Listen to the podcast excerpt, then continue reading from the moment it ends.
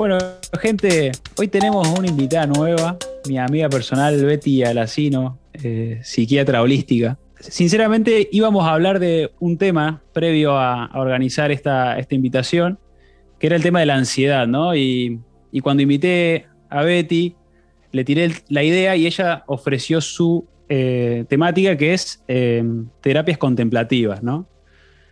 Y después de, pensarlo un poco con el equipo y demás, eh, aceptamos esto porque en vez de hablar de ansiedad vamos a hablar sobre una de las maneras que creo yo, y ahora seguramente Betty nos va a compartir de qué se trata todo esto, me parece una forma media interesante para poder encarar la ansiedad en algunos momentos. Así que, bueno, eh, eso es lo que yo pienso, Betty. No sé si vos, desde tu lugar, si, coincidís con esto. Contame un poquito de vos y de, este tema. Bienvenida. Hola, Víctor. Bueno, gracias. Gracias por invitarme.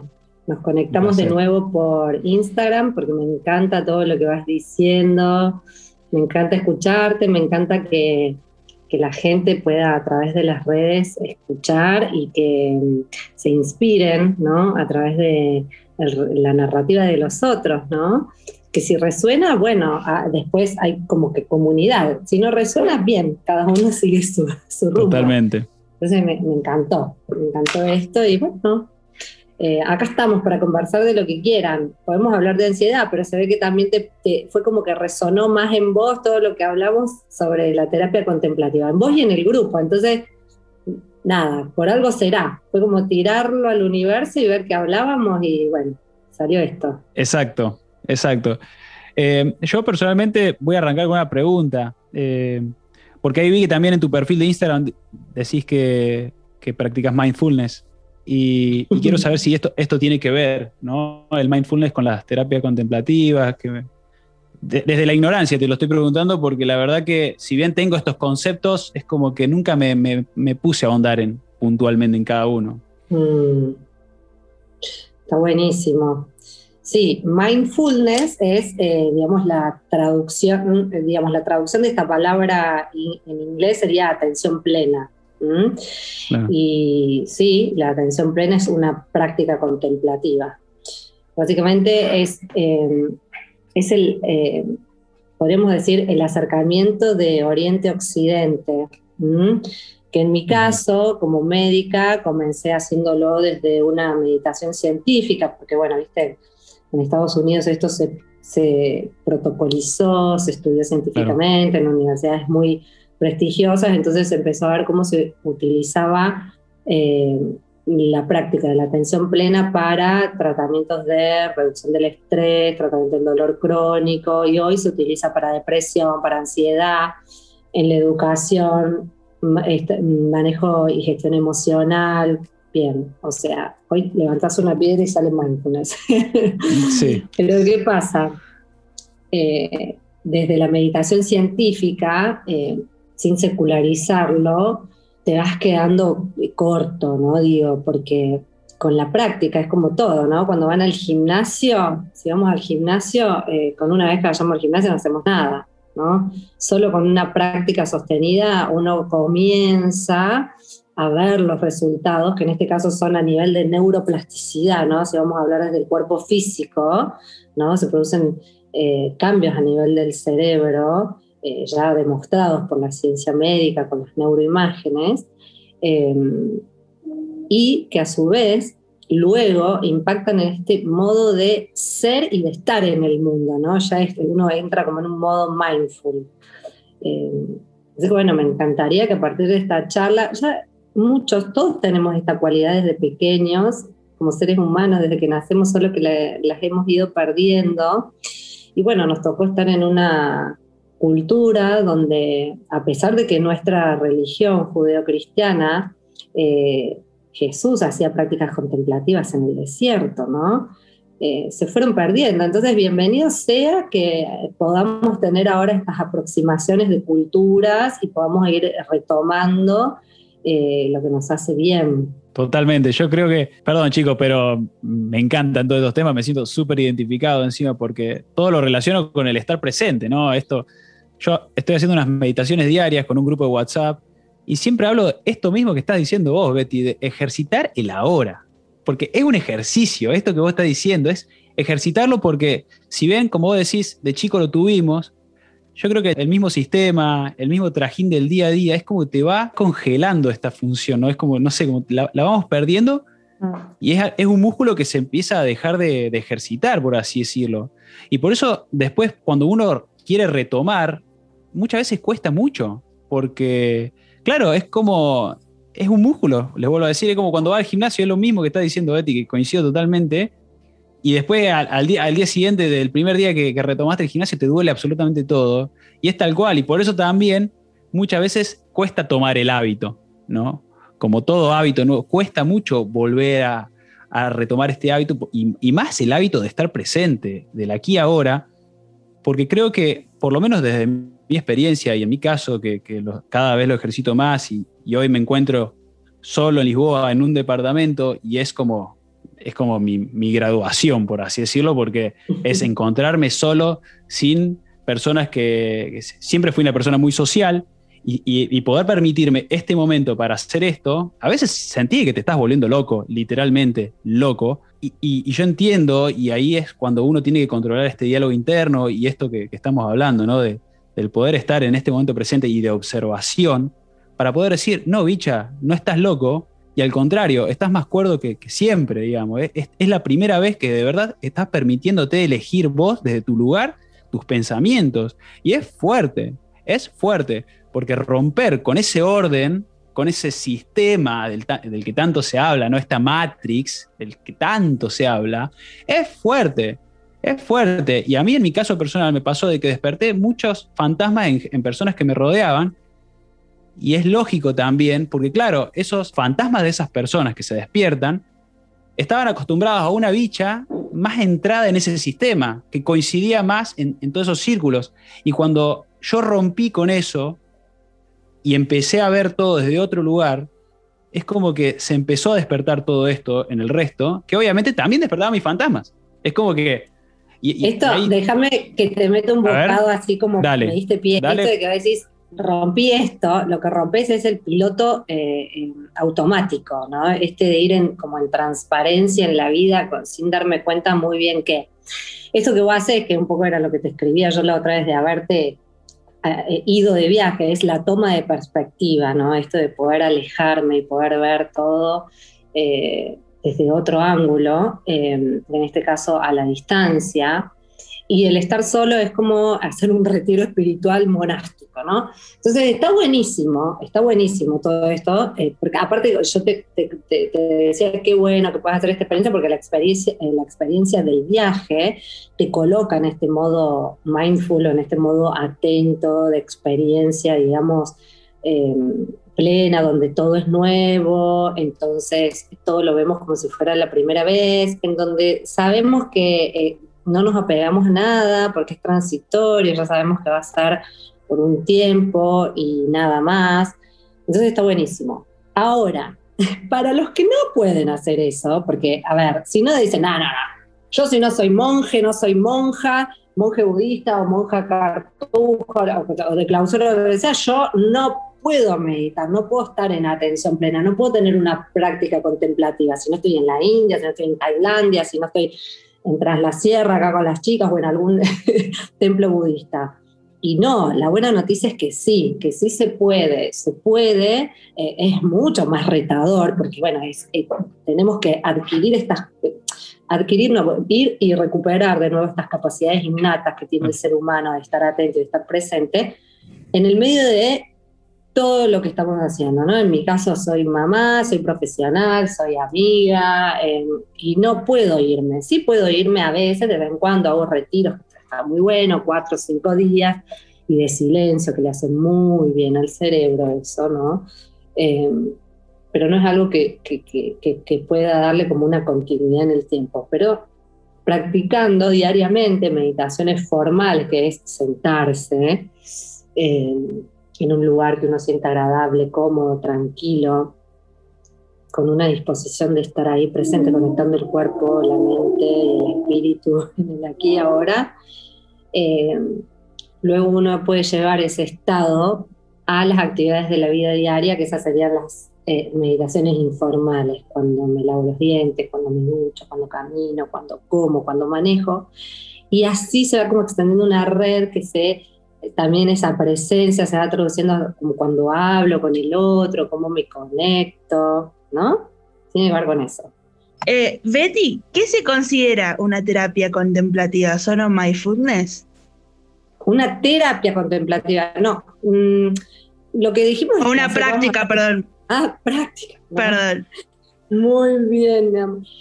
Prácticas contemplativas son un montón, está bárbara la pregunta, porque entonces la gente dice, ay, solamente mindful. No, a ver, eh, la raíz de la contemplación es, si definimos qué es contemplar, es poder observar atentamente, ¿no? Algo con una cualidad, digamos, tranquila, eh, atenta, y que de por sí solo ese estado te lleva a una reflexión, ¿no? Como hacer como un zoom in.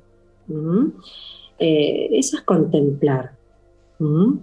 Eh, a veces está como muy unido a la mística, pero no solo en la mística, digamos, encontramos contemplación. Lo que pasa es que la contemplación realmente despierta el espíritu, el alma, entonces eh, por ahí creemos que solamente de esa manera podemos estar contemplando.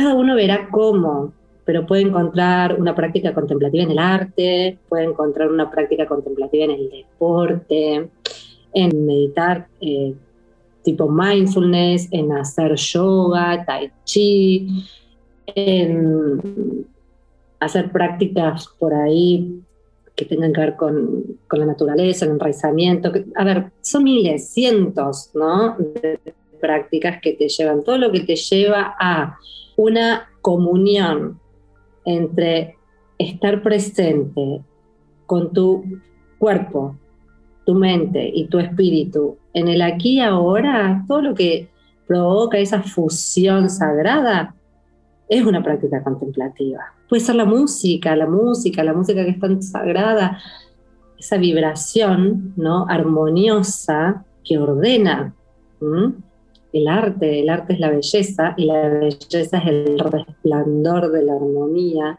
¿Cómo no te va a ordenar el arte? No solamente meditar es una práctica contemplativa. Yo justamente estoy queriendo relacionar todo esto con lo que habíamos hablado al principio de la ansiedad y de que cómo nos carcome la ansiedad y que queremos todo ahora y queremos ya. Y, y es tal cual lo que vos decías al principio, esto de la práctica, y que la práctica te va a llevar a eso. Entonces, es justamente tener que conectar, no sé, la otra vez hablábamos en uno de los podcasts, creo, o en uno de los baby podcasts, o no sé si fue en una charla informal con los chicos, de que, por ejemplo, yo medito cuando lavo los platos.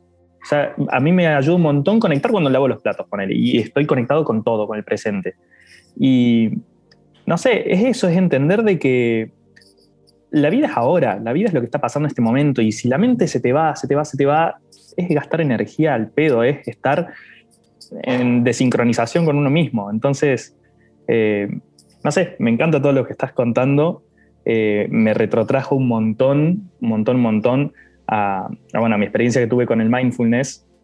Y, nada, ahora como vienen ganas de decir, che, estaría bueno retomar un poco eso porque es justamente la esencia de, de poder estar presente acá, de poder contemplar nuestra esencia, en definitiva, me parece. Y, nada, a mí me pasa que justamente soy una persona muy ansiosa por todo y todas estas cuestiones desde, bueno, hace poco también empecé con yoga y la verdad que me cambió la vida y, a ver, lo que fuera que uno haga, como digo, o sea, ni siquiera tenés que estar haciendo yoga o meditar, podés estar lavando los platos, pero mientras ejercites eso y lo hagas en una práctica sostenida, como decís, listo, ya va a estar, entonces se va a ir la ansiedad.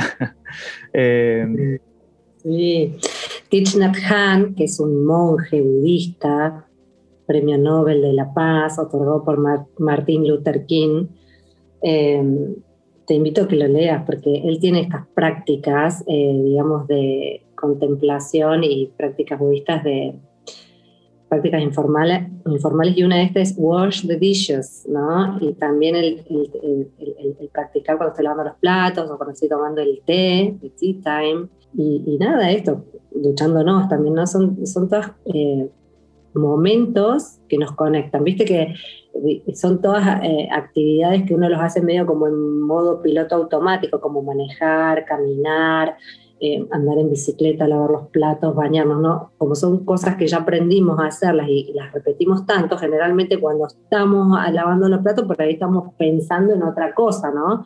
Entonces una buena práctica traernos al momento presente. Y, digamos, desde, desde la meditación, que puede ser en mi caso, yo eh, empecé con la meditación científica, pero ya me, doy cuenta, porque por ahí eh, Víctor me decía, no sé nada, y eh, después de esta charla van a ver que quizás sí saben y, saben, y tienen un montón de hijos y ya lo vienen haciendo hace un montón, solo que por ahí no lo ordenaban o no le ponían nombre, no lo significaban, no le daban un sentido. Yo hacía, cuando hacía retiros de silencio con los jesuitas, o cuando hacía prácticas, suponte, estálticas de conectar con el cuerpo. O sea, ya, ya, es como, ¿no? Es todo un trabajo que uno viene haciendo. En mi caso, incursioné en meditaciones eh, del budismo, meditaciones vipassana, eh, en prácticas contemplativas del silencio también desde el cristianismo, ¿no?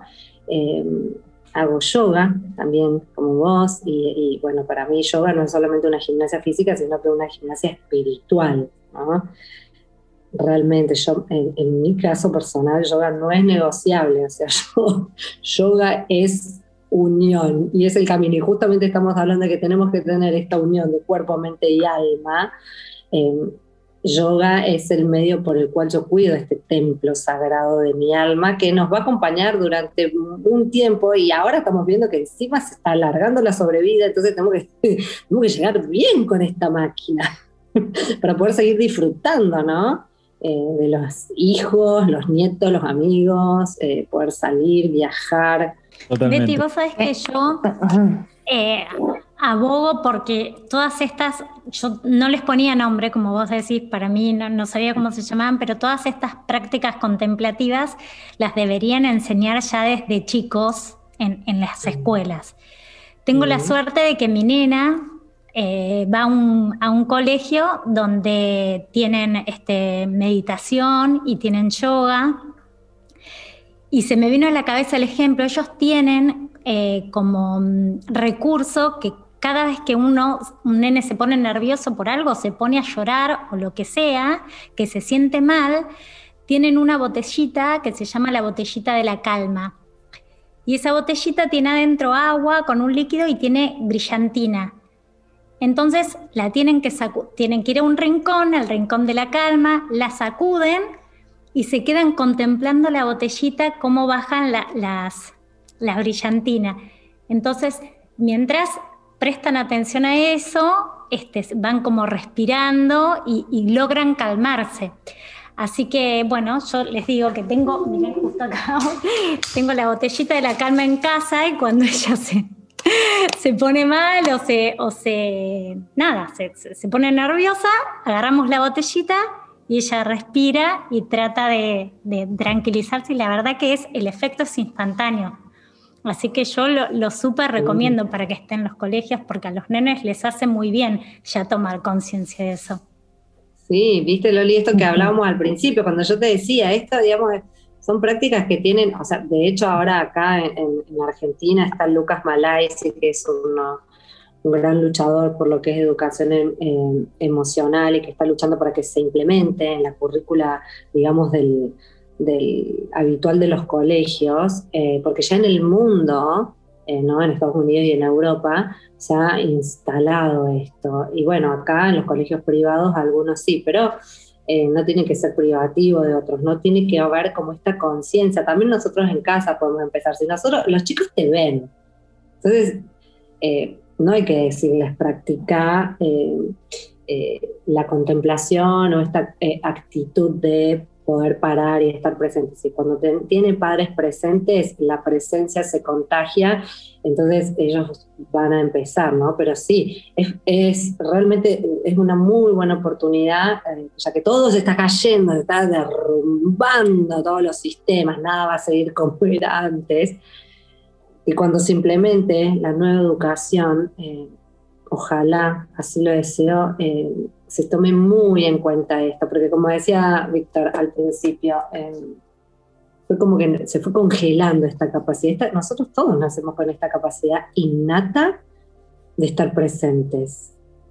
Todos los niños, de hecho, una de las cualidades de la atención plena, cuando te dice cuál una de las cualidades eh, de la mente, para, a desarrollar, para poder ejercitar la atención plena, es esta, eh, la mente principiante, ¿no? Y esto como los, como los niños, que ven todo por primera vez. Capaz que pueden, viste, jugar con un juguete y ellos siempre se lo ven como si siempre fuera la primera vez, siempre se asombran o se detienen en un lugar a mirar una flor y ahí están, o con un animal, ¿no? Tienen esta capacidad y nosotros decimos, dale, dale, dale, que ya está colegio y vamos caminando y si no lo dejas que se pare, que esté ahí, ¿no? Somos adultos, también somos adultos que hemos sido niños que también nos han apurado. Volver a darle la importancia de no perder estas habilidades eh, innatas, ¿no? de la escucha, ¿viste? cuando el niño habla, está ahí y te escucha. Porque generalmente por ahí mi hijo me dice, no me estás escuchando. Joder, ¿cómo me sacan la ficha esto? Porque sí, no lo estoy escuchando. Yo digo, sí, sí, sí, sí, sí, sí, sí. No, no, no me estás escuchando. Qué interesante, Betty, todo esto que se está hablando, ¿no? Y, y la, la, realidad, esto que hablas al principio, de que tenemos que recuperar esta capacidad de, atención plena, ¿no? Que todos lo tenemos y que es una herramienta que, que la, tenemos a mano y, muchas veces la perdemos de vista o, o, justamente no nos ponemos a contemplar esto de las meditaciones informales que decías o de, de todas las prácticas que las podemos implementar en nuestra rutina diaria, ¿no? A mí me pasa muchas veces que también, o sea, si bien tengo la teoría, caigo en el piloto automático, quieras o no, más cepillándote los dientes, eh, en el auto, yendo de acá para allá. Y hay veces que digo, che, Luciana, pará, tenés que concentrarte, tenés que apreciar eh, esto de la aquí y ahora. Eh, y tal cual como vos decís, es una práctica, es, es un ejercicio. A mí lo que me gusta mucho, que la verdad que no, no lo hago tan seguido, pero cuando lo hago, lo disfruto, es conectar con el arte. Se pone, me gusta mucho pintar, bordar, ese tipo de cosas. Eh, y cuando los hago, que de hecho hace poquito, el, fin de semana estuve pintando unos cuadros, eh, estoy pintando y realmente me concentro en eso y para mí es eh, como un tiempo que vale oro porque lo disfruto al máximo. Y, bueno, poder tener esta herramienta y no perderla de vista y poder practicarlo en el diario me parece súper poderoso. Así que te agradezco un montón todo lo que estás comentando y, e-, enseñando. bueno, mira, justo esa, quiero rescatar de esto que dijiste la palabra concentración, porque es eso, es entrenar a la mente a estar presente, concentrada en el aquí y en el ahora, ¿no? Y la práctica es esa, justamente la que estás haciendo, darte cuenta que te has ido, ¿no? Y es, traerla, pero con esta actitud que te pide también la atención plena, una actitud amable, ¿no? Es decir, uff, me fui, bueno, vuelve. No, uh, la me fui otra vez, yo no sirvo para esto, no puedo. No, no, no, sino, uff, me fui. Bueno, respiro, vuelvo. Una y mil veces, ese es el ejercicio. Ahí está la, la repetición de la serie, ¿no? En el gimnasio. La, la mente es eso, la mente se va, la mente planifica en el futuro y se va al, pasado, viste, por ahí a rumiar. ¿Por qué? Porque, bueno, todo el tiempo quiere como resolver futuros problemas, contingencias, pero esto de hacer, no, vuelve, vuelve, aquí ahora, amablemente, y esta actitud que tienen los, niños de no juzgar, viste que los chicos no juzgan, ¿no? Nosotros empezamos, ay, no puedo, no sé, no soy bueno para esto, debería estar para hacer esto en India o en Tailandia em, o eh, fuera de mi casa, ¿no? Entonces esas cosas son, son estas juicios, ¿no? A veces, ay, ¿cómo crees que son las cosas o cómo crees que deberían ser? Y la práctica es tan simple como esto, ¿no? Pero sí, todo el tiempo está rompiendo la, la transparencia de que entré en el modo automático, pero cuando ya te diste cuenta que estabas en modo automático, ya ahí entraste de nuevo a la atención plena. Y es volver una y mil veces. Te podría decir que yo llevo cinco años con esto y no es que estoy guau, que viste que bruto, pero sí, eh, ya tengo, me doy cuenta que eh, cada vez se hace como más extensivo eh, cada vez que hago una práctica, aunque sea eh, cortita, de 5 minutos, de 10, de 15, más, mientras más larga, como, como que más dure el efecto ¿no? de sincronización eh, a nivel mental que después se refleja, ¿no? En una resonancia y que se hace como eh, eh, esta resonancia, ¿no? De vibración, estoy hablando, ¿no? Que se contagia todo con solo estar con, la presencia, ¿no? De haber salido de esa meditación. Entonces cada vez yo lo vivo más así, o sea, ¿cómo, ¿cómo es mi termómetro si voy bien o voy mal, ¿no? Esto de si mi presencia me deja disfrutar de mi vida cuanto más y si mi presencia, digamos, me deja estar presente también para los otros. A ver que el otro es mucho tu espejo. Te quería consultar, eh, porque vos, previo a esto, fuiste psiquiatra mucho tiempo. Eh, soy, soy mi amor. soy médica psiquiatra. Perdón, perdón, perdón. Bueno, bueno, bueno. Pero. no lo fui. bueno, seguí diciendo, bueno, sos médica psiquiatra. Pero yo digo, vos me decís que hace cinco años que, arrancaste con este, con este mundo, ¿no? Y, esto me imagino que, fue también a raíz de, tu profesión, digamos, de que algo habrás visto, de que, de que había algo que te faltaba en, en el tema de, de, ser psiquiatra, ¿no? Como que no alcanzaba, no bastaba con, con ser psiquiatra, ¿puede ser? O, tiene algo más que ver? No, no, no, a ver, eh, no, porque yo soy psiquiatra, soy médica psiquiatra y psicoterapeuta. Y como te decía, que la meditación, eh, eh, ¿cómo llegó a mí? A través de la meditación científica, esto de el mindfulness y la atención plena. Mindfulness es eso, es meditación científica. ¿Cómo llega, digamos, a través del tratamiento de depresión, ansiedad, estrés? Todo eso es lo que yo veo, ¿no? Generalmente una de las cosas que se ve en salud mental. Yo antes de entrar al mindfulness, así como práctica científica, ya venía haciendo, bueno, actividades, como te digo, retiro de silencio con los practicantes. O sea, fue como que uno, y eh, no, el corazón de la atención plena es el budismo, pero no practico budismo, soy, eh, digamos, sí hago algunas prácticas del budismo. Mi corazón es budo cristiano, te podría decir, porque hago prácticas eh, cristianas, por ejemplo, que yo voy a misa, tengo charlas con algunos amigos frailes franciscanos, tengo otros padres que son eh, jesuitas, eh, nada, tengo amigos de sangas, que, la sanga es la comunidad budista de práctica, pero básicamente, digamos, no me quiero aferrar a un dogma, eh, ni una religión, porque la espiritualidad se vive extramuros. La espiritualidad es una sola, la religión solamente organiza. Entonces yo mm, me encanta ir, digamos, a mm, templos en donde se organiza esa espiritualidad eh, y no, no, me etiqueto en ninguno. O sea, te podría decir que hoy por hoy comparto de los dos, el budismo y el cristianismo. Y esto es algo que se utiliza en salud, no solamente en salud mental, Hoy por hoy se utiliza en salud todo, porque se utiliza para el tratamiento del dolor crónico.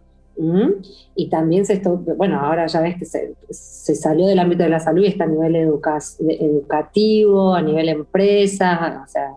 Es el todo, digamos, ¿no? Ahora sí, es una herramienta que, digamos, como que se ha valorizado. Bueno, en buena hora, en buena hora, que, que, John Kabat-Zinn, que fue quien lo trajo, que es un biólogo, eh, canadiense, eh, en buena hora, él es budista, hacía prácticas budistas, que lo trajo y lo secularizó y lo estudió todo en, Massachusetts.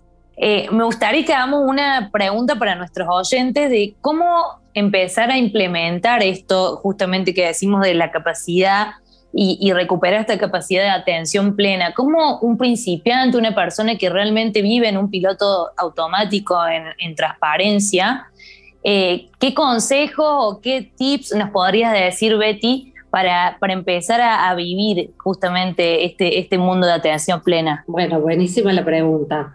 Mira, cursos de meditación hay un montón en el mercado, se ofrecen varios. Em, el tema es cómo sostengo yo esta práctica, o sea, eh, la práctica, porque en seis semanas vos como que podés aprenderlo, después necesitas sostener la práctica en la vida diaria. Entonces, eh, está buenísimo eso porque al principio es eh, muy, a, todo el mundo se le hace difícil, ¿no? Porque empieza, no tengo cinco minutos, no tengo un minuto, no tengo esto, no tengo nada. Es muy difícil. Entonces, como todo requiere de una disciplina, del propósito, de la intención, de, bueno, que si el camino es la atención plena, es meditar, o, puede ser hacer yoga, tai chi, qué sé yo, a través, digamos, una práctica contemplativa a través del arte, de la música, pero como todo es primero uno puede empezar como a leer, tomar cursos, siempre está bueno tener como un maestro, si querés, entre comillas, o un coach, un guía, un médico, un terapeuta, ¿no? Que al principio como que te enseña, te instruye en esto, ¿no? Eh, y después, eh, bueno, uno tiene que tener el compromiso de poder seguir solo. En el budismo se habla de la sangha, porque la sangha es la comunidad de práctica, porque realmente es, muy enriquecedora y sostiene mucho esto de poder meditar en, grupo, porque por ahí, además, además de hacerlo solo, por ahí es, muy difícil, ¿no? Más para nosotros que estamos acá en, otra cultura, inclusive allá en, Oriente, no todos son... Eh, eh, monásticos, ¿no? Y tampoco es que todos los que viven en, Oriente meditan, ¿no? Pero nada, un, buen comienzo es eh, tener la intención de querer parar y de querer estar presente en el aquí y ahora, uniendo, digamos, este cuerpo, mente y alma aquí y ahora. Ese, ese creo que es el primer paso. El segundo paso sería, em, como todo, este, quiero hacer gimnasia, ¿dónde voy? ¿A qué gimnasio voy? ¿Mm? Eh, y el tercer paso es poder sostener este compromiso, ¿no? Es decir, esto no es, em, mucha gente viene a mi consultorio, bueno, ya con un trastorno de ansiedad, con trastorno de depresión o con algún trastorno en sí, y yo le enseño las prácticas contemplativas, ¿no? Y a veces me dicen, no, pero bueno, no practican, supongo. Yo le digo, bueno, tenemos que practicar, hay que hacer esto y aquello durante eh, intercesión, que nos vamos a ver tal vez en una semana o en 15 días. Y cuando vinieron me dijeron, no, no tuve tiempo, no lo hice. Y luego cuando viene una crisis, me dicen, no me sirvió.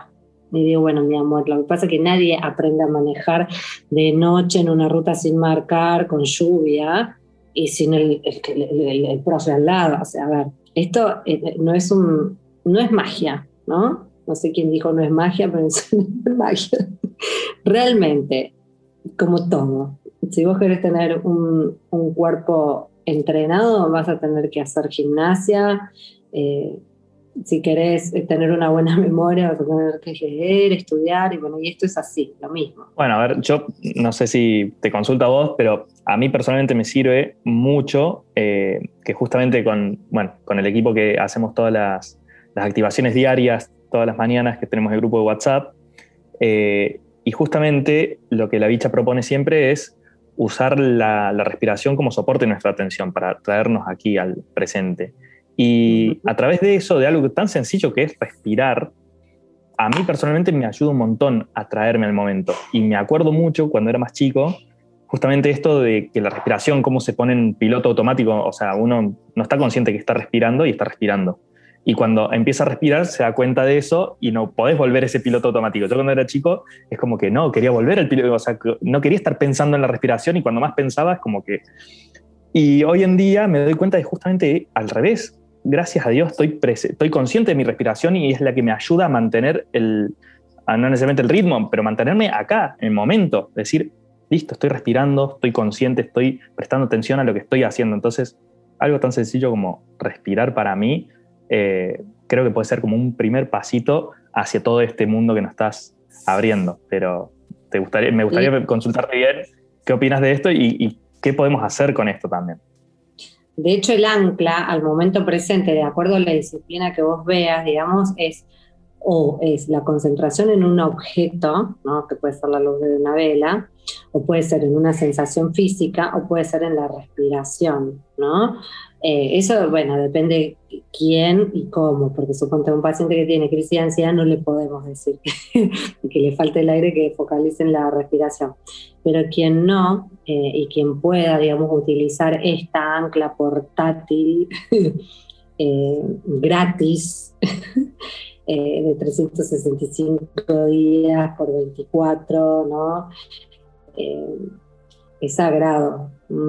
En, nuestro organismo tenemos dos sistemas. Eh, el simpático de alarma que nos prepara para la lucha, huida o el freeze, congelamiento ante un peligro real, o en este caso aparente, de estos leones imaginarios que tenemos. Y el otro sistema que lo contrarresta, porque en crónico, ahí viene activación crónica, es el distrés, ¿no? porque el estrés no está mal, el estrés te prepara, es operativo, nos pone en acción. Lo que hoy enferma es el distrés, es la activación crónica del modo on, on, on, on, on, lucha, huida, congelar, lucha, huida, congelar, lucha, huida o congelar. Entonces, el parasimpático, ¿cómo se activa? Respirando profundamente. ¿no? Si vos respirás profundamente unas dos o tres veces, el sistema nervioso le está diciendo al simpático, el parasimpático le dice, todo está bien, ¿no? Podemos regresar a la calma. Ni te cuento si sonreís, si sonreís, el cerebro ya lee como ves, está todo fantástico. y si te reís, ni te cuento. De todas las prácticas que, que has realizado o que has incursionado, que ¿Cuáles son las dos o tres que vos preferís que decís, bueno, esta no las voy a dejar nunca más porque a mí me sirven, no para que las personas que nos están escuchando hagan esas, sino las tuyas, contarnos tu experiencia? Bueno, las mías son, por ahora, digo, ¿no? Porque ahora digo esto, después no sé qué puede llegar a pasar. Pero Yo, creo que eh, el yoga, eh, hatha yoga, los retiros de silencio, eh, así como parezco muy charleta, llega un momento que yo no, necesito como que off. El silencio a mí me repara de una manera. Los retiros de silencio es algo que tampoco dejaría, aunque sea una vez al año. Y el contacto con la naturaleza sanadora. Yo me enraizo, yo me enraizo a través de las, de las manos, me enraizo más que todo, ¿no? Pero también mucho ahí chakra raíz, el contacto con la tierra, ¿no? No, no con gallas, sentarme en una piedra, poder sentarme en el pasto, escuchar el ruido del agua. Donde yo vivo soy bendecida, bueno, Víctor conoce, yo abro la puerta de mi casa y tengo el río ahí, se cruza la calle y tengo el río. Entonces, ¿qué te voy a decir? Yo es como que en mi caso tengo limón y hago limonada. Tengo el río, olvídate, uso el río. Eh, por ahí digo, bueno, está bien, pero no todo el mundo vive donde vivís vos. Bien, entonces, ¿cómo pueden hacer? Yo creo que si yo me tocara vivir en un departamento, si ponte una mega urbe de cemento, miraría el sol, miraría el cielo todo el día, ¿no? O estaría ahí con una macetita, o me haría un cantero, no sé, pero necesitaría la tierra, o saldría, o, me haría escapaditas a la naturaleza, no sé si, si, estuviera cerquita, ¿no? Eh, se me ocurre que... Un parque es una práctica que no, no, pienso dejar. Genial, gracias, me encantó. Gracias, Betty. Qué, qué interesante todos estos temas que estuvieron hablando. Eh, chicos, ¿alguno tiene alguna otra pregunta? Para, me interesaría ir cerrando ya ahora porque me parece que todo lo que se estuvo hablando fue súper interesante y, creo que ya estamos en un, en un, momento como para cierre. La verdad que es más, no sé si hasta si tengo alguna conclusión, porque todo lo que se habló es súper interesante. está muy bueno, así que le dejo que cada uno, desde su lugar, desde la escucha, eh, elija su conclusión con respecto a estos temas. Así que bueno, eh, chicos, gracias a todos por, por, estar nuevamente en este encuentro. Betty, un millón de gracias a vos por dedicarte este tiempo a nosotros. Y de verdad, de verdad, esperamos tenerte de vuelta en algún otro momento. Así que que no sea la, última. Por supuesto. Me encantan las tertulias, me encantan las tertulias de amigos, las charlas. Estas charlas son súper enriquecedoras, ¿no? Es como un Tinder de amigos, me encanta. Exacto. Me encanta, me encanta Tinder también. No, mentira. No soy de Tinder. Tinder de Amichis. Esa mujer es una señora casada, pero Tinder de Amichis es lo que es genial. Tendría que haber Tinder de amigos. Tendría que re haber. Sola, en el mundo. Totalmente. Aislada. Comparto, comparto. Totalmente de acuerdo. Así que bueno, gente, chicos, muchas gracias nuevamente. Y gente, será hasta la próxima. Que estén muy bien. Muchas gracias. Nos vemos. Gracias. Gracias. Gracias.